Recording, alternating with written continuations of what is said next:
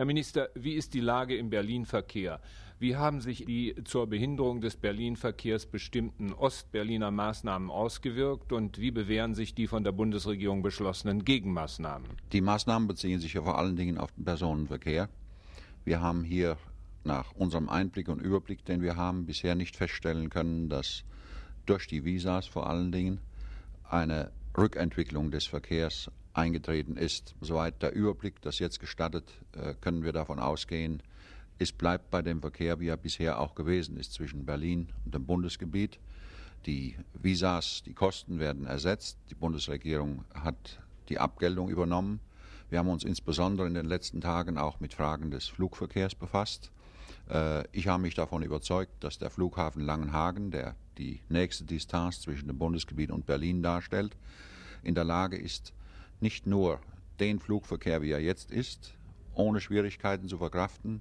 Langenhagen hat zwei Stadtbahnen, die vorzüglich ausgebaut sind und eine ausgezeichnete Flugsicherungsanlage, ist in der Lage, einen wesentlich höheren Flugverkehr zu bewältigen, ohne Schwierigkeiten, wie es jetzt der Fall ist, beispielsweise den Spitzenverkehr bei der Hannoveranischen Messe, der weit über das hinausgeht, was sonst normalerweise in Hannover verkraftet werden muss.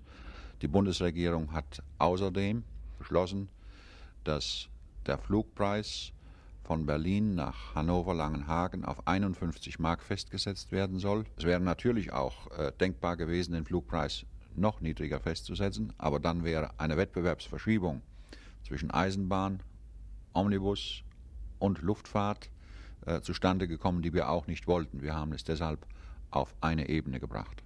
Kann man also sagen, dass sich die Deutschen und auch die Alliierten Maßnahmen zur Aufrechterhaltung des Berlin-Verkehrs, zur Sicherung der Berlin-Verkehrswege bewährt haben? Äh, davon kann man ausgehen. Wir haben äh, natürlich auch überlegt, ob äh, eine größere Flugkapazität zur Verfügung stehen kann für den Fall, dass das Flugzeug mehr in Anspruch genommen wird als gegenwärtig.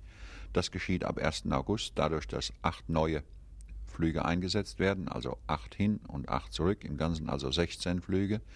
Äh, das wird allerdings erst dann nötig sein, wenn die jetzige Flugkapazität voll ausgelöst ist. Die Flugzeuge sind nur zu 60 Prozent besetzt. Nun, wie ist die Lage im Wasserstraßenverkehr mit Osteuropa? Herr Minister, Sie haben sich um eine Transitregelung bemüht. Werden Sie diese Bemühungen trotz des negativen Ostberliner Echos fortsetzen? Wir werden diese Bemühungen fortsetzen. Äh, es gibt da zwei Möglichkeiten.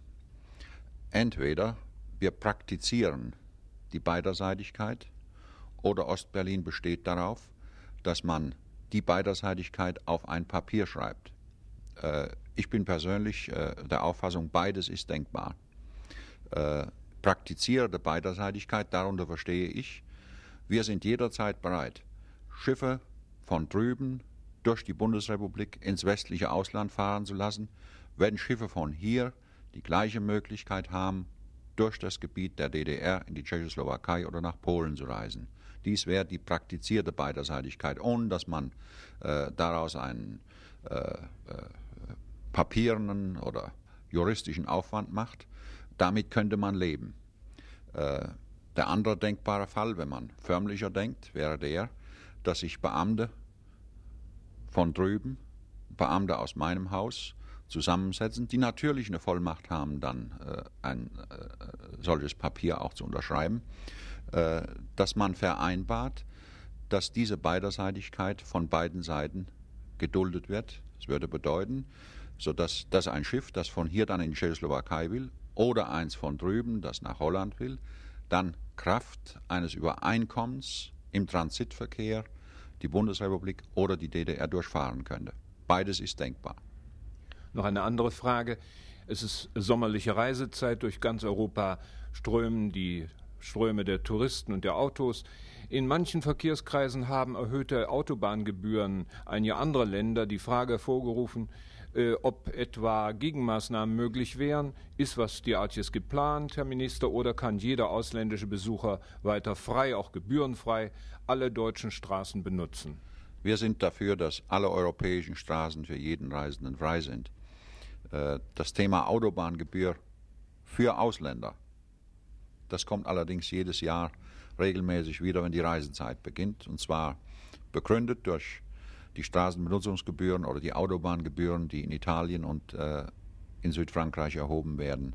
Äh, hier muss man wissen, was viele unserer Landsleute nicht wissen, dass es sich dort nicht um Autobahnen handelt, die im Besitz des Staates sind, sondern die italienischen Autobahnen, beispielsweise die von Venedig nach Turin, die sind von privaten Gesellschaften mit privatem Geld gebaut. Der Staat hat erlaubt, dass diese Autobahn von einer privaten Gesellschaft dort gebaut wird und zur Finanzierung ihres Aufwandes für Verzinsung, Kapitaldienst hat die private Gesellschaft das Recht erhalten, von italienischen, also von einheimischen und natürlich auch ausländischen Fahrzeugen, die ihre Straße benutzen, dann eine Gebühr zu erheben. In unserem Lande sind alle Autobahnen im öffentlichen Besitz und was nicht denkbar wäre, das ist das, was viele sich wünschen in diesen Briefen, die auch ich zahlreich erhalte, dass wir den Ausländern eine Gebühr für unsere Autobahnen erheben und unseren eigenen Landsleuten keine Gebühr abnehmen. Das geht nicht, das würde eine Diskriminierung in Europa darstellen. Wir denken im Augenblick nicht daran, äh, so etwas zu erwägen. Die Frage kommt allerdings hoch, wenn wir in Europa über das ganze Paket Wegekosten, also Verkehrssteuern, Kraftfahrzeugsteuern, Mineralölsteuern, damit auch nach meinem Wunsch über Straßenbenutzungsgebühren reden, aber nicht mit dem Ziel, sie in Deutschland einzuführen, sondern diese Sonderregelung mit privaten Straßen in Europa wieder zu den Akten zu legen, weil ich glaube, da würden wir etwas äh, in Europa generell einführen, was am Ende nicht zu einer konstruktiven Lösung führen würde. Steht das schon auf der Tagesordnung der nächsten Verkehrsministerkonferenz des gemeinsamen Markts oder können Sie uns über dessen Themen etwas sagen? Steht noch nicht ausdrücklich auf der Tagesordnung, aber das Thema Wegekosten steht drauf und der deutsche Bundesverkehrsminister hat sich vorgenommen, das dort dann zur Sprache zu bringen. Die Sitzung wird am 18. Juli sein. Und was für andere Themen erwarten Sie dabei noch? Punkt 1, das ist die, sind die sogenannten Sozialvorschriften für den Güterverkehr. Äh, daran wird seit vielen Jahren gearbeitet. Wir haben jetzt einen Punkt erreicht, von dem ich annehme, dass er zu einer Lösung führen kann. Es steht noch offen jetzt die Frage, wie lange soll die Arbeitszeit der äh, Fahrer im Güterkraftverkehr sein? Äh, wie alt müssen die mindestens sein, ehe sie einen schweren Lastzug fahren dürfen in Europa? Und ab wie viel Kilometer Entfernung muss der zweite Fahrer mit auf dem Fahrzeug sein? Das sind die Hauptfragen, die strittig sind. Äh, ich hoffe, dass es wenigstens an diesem Punkt zu einer Lösung kommt. Äh, Im Übrigen äh, gibt es das ganze Paket von Verkehrsregelungen, das am 14. Dezember des vergangenen Jahres mit dem Ziel aufgestellt worden ist, bis zum 30. Juni eine Lösung zu finden. Wegen der nicht unbekannten Schwierigkeiten in Europa hat die Sitzung bis zum 30. Juni nicht stattfinden können. Sie ist aber jetzt am 18. Juli und ich hoffe, dass wir ein paar Fortschritte machen werden.